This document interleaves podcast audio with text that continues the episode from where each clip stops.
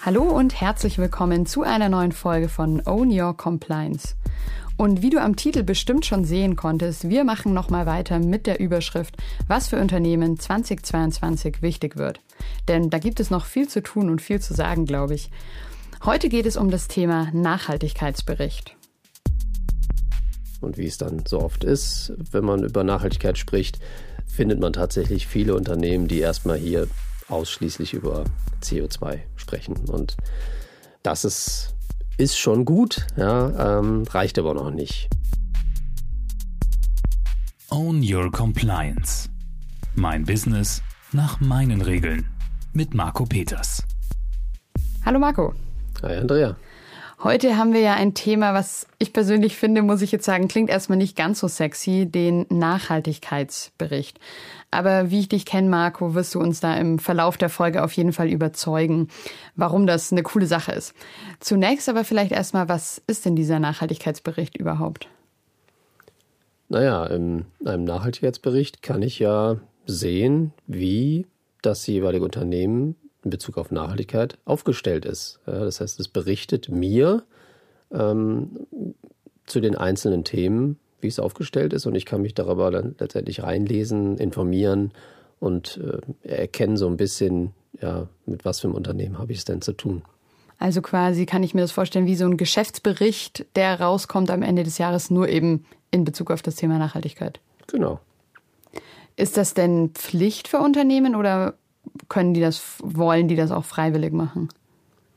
Beides. Also ähm, zum einen ist es eine gesetzliche Pflicht. Ja. Je größer, desto mehr Pflicht, so kann man es ungefähr sagen, wobei aber die Grenzen immer niedriger werden. Ja, das heißt, die Anzahl der Beschäftigten ähm, hat hier eine, spielt eine große Rolle und ähm, das ändert sich aber und es wird immer geringer. Das heißt, ich will nicht sagen, es trifft irgendwann jeden, aber was wir eigentlich eher merken, ist, dass, dass man an der Stelle eher freiwillig schon anfangen möchte, bevor die gesetzliche Pflicht kommt.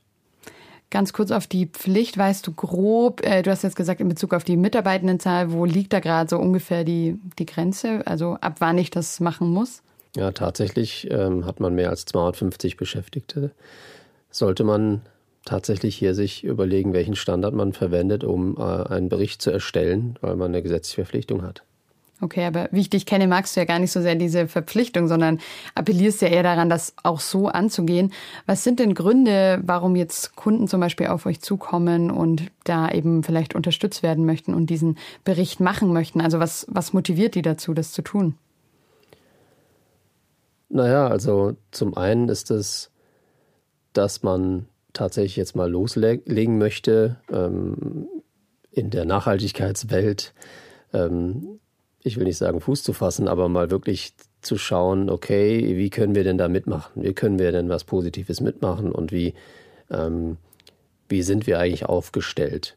Und das Zweite und was eigentlich wichtiger ist, ist, dass wir eigentlich merken, auch bei uns selber, ähm, wir sind eigentlich an vielen Stellen schon gut aufgestellt, aber wir haben bisher eigentlich gar keine Plattform gehabt, darüber zu sprechen, das darzustellen. Ja, also wir haben unsere Leistungen beschrieben auf der Website. Wir haben vielleicht ein bisschen Storytelling über das Unternehmen.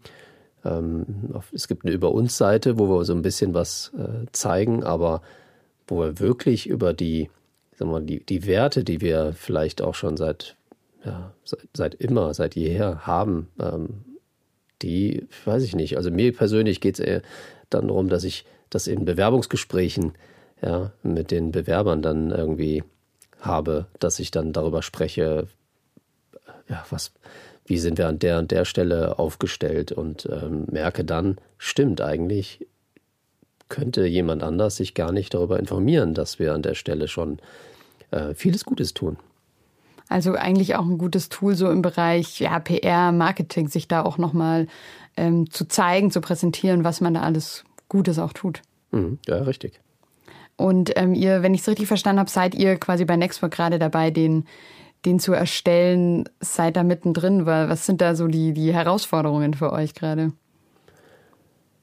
Naja, also du hast ja zwei verschiedene Arten, wenn du es freiwillig machst. Also du überlegst dir einen Standard, den du jetzt ähm, als Basis nimmst und ähm, dann auf, auf einem gewissen Standard dann einen Bericht erstellst. Oder du erstellst so einen Bericht. Ähm, wie ich es eben schon gesagt habe, die Über uns Seite wird vielleicht äh, ein bisschen umfangreicher und äh, nimmt halt eben diese Punkte aus der Nachhaltigkeit mit auf und äh, berichtet dann oder erzählt einfach, ähm, wie man an der Stelle aufgestellt ist. Und für welchen Weg äh, werdet ihr euch entscheiden oder habt ihr euch schon entschieden?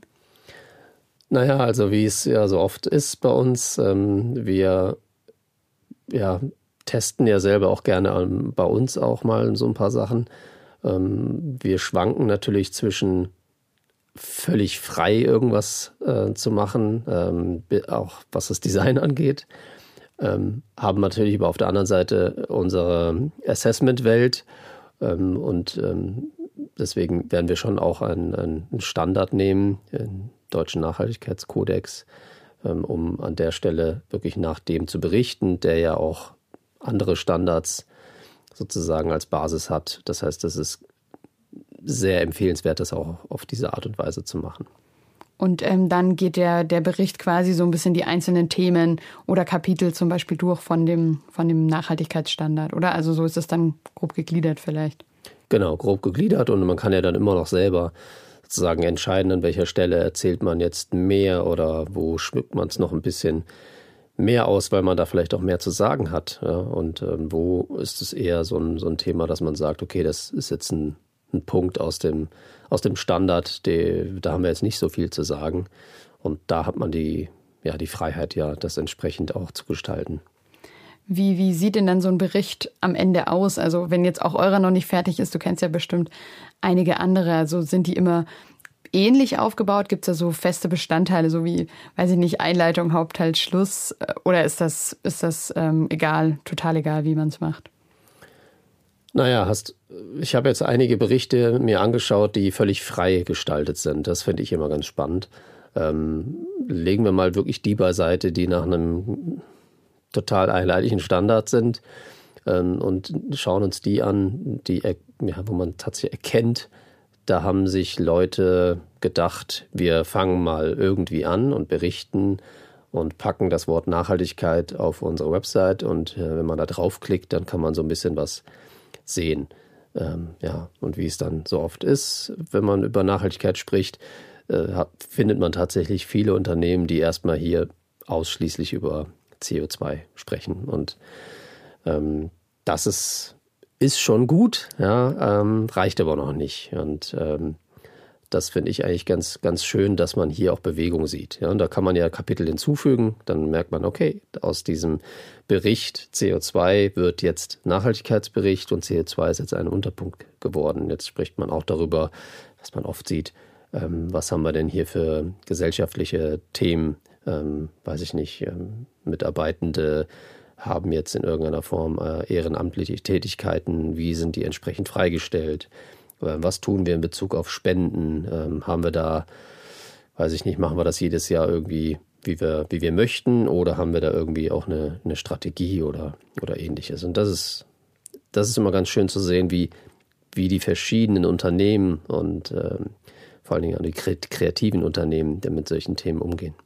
Also das heißt, es wäre wär auch schon mal so ein Tipp von dir, oder wenn ich jetzt sage, hey, ich möchte auch so einen coolen Nachhaltigkeitsbericht machen, dann sich auch mal inspirieren zu lassen bei bei anderen Unternehmen und zu schauen, was es da schon so, so Gutes gibt.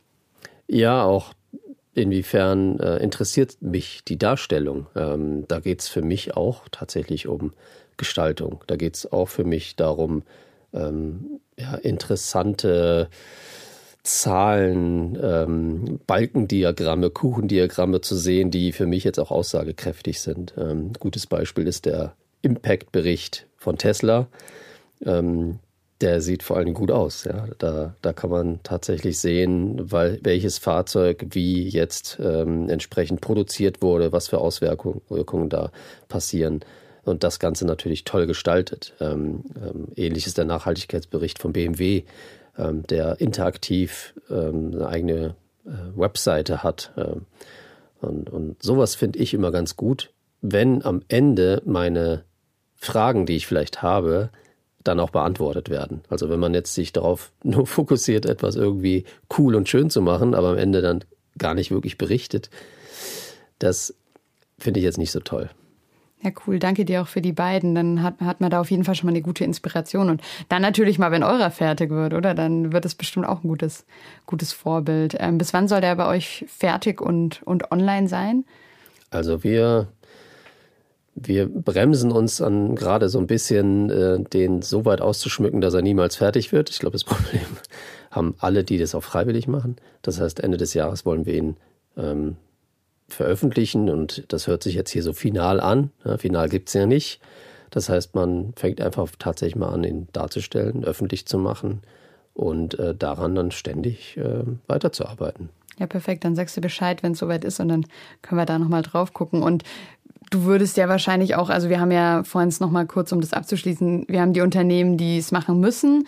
Klar, da geht kein Weg dran vorbei, aber du würdest es auf jeden Fall, wenn ich dich jetzt so richtig verstanden habe, auch das kleineren Unternehmen empfehlen, da einfach auch, sei es jetzt aus Marketinggründen, sei es jetzt, um sich mal mit sich selbst zu beschäftigen, auf jeden Fall das Thema auch anzugehen, egal wie groß oder klein das Unternehmen eben ist. Ja, und das auch schön auszuschmücken im Sinne von, äh, dass man sich wirklich mal damit beschäftigen kann, ähm, wer wir sind, was wir abseits von dem, ja, von dem Geschäft, was wir da haben, ähm, was wir denn da so auch alles tun, damit es uns ich sage jetzt mal, gut geht, mit äh, gut geht im Sinne von, wir denken auch an morgen, wir denken auch an unsere Leute, wir denken auch äh, daran, dass unser Geschäftsmodell vielleicht zukunftsfähig ist und bleibt. Ja, perfekt. Dann bin ich mal gespannt, liebe Zuhörerinnen und Zuhörer, ob ihr jetzt das Thema alle angeht und wir dann von euch vielleicht ganz bald schöne Beispiele und äh, Nachhaltigkeitsberichte zu, zugeschickt bekommen. Oder natürlich wie immer, wenn ihr noch Fragen dazu an den Marco habt ähm, zum Thema Nachhaltigkeitsbericht, dann meldet euch einfach. Und danke dir, Marco, für all deine Antworten heute wieder. Ja, sehr gerne. Das war's für heute mit einer neuen Folge bei Own Your Compliance. Wir haben von Marco erfahren, für was so ein Bericht gut ist und was da alles rein soll. Also zum Beispiel nicht nur das Thema Klima, sondern auch Spenden. Ein spannender Punkt für alle, würde ich sagen, die zeigen wollen, was sie hier schon Gutes tun im Bereich Nachhaltigkeit. Und jetzt am besten den Podcast abonnieren, damit du in Zukunft keine Folge mehr verpasst. Außerdem freuen wir uns natürlich sehr, wenn du den Podcast weiterempfiehlst, damit bald ganz viele Unternehmen einen tollen Nachhaltigkeitsbericht haben. Und jetzt zum Ende würde ich sagen, schön, dass du dabei warst. Bis zum nächsten Mal. Deine Andrea.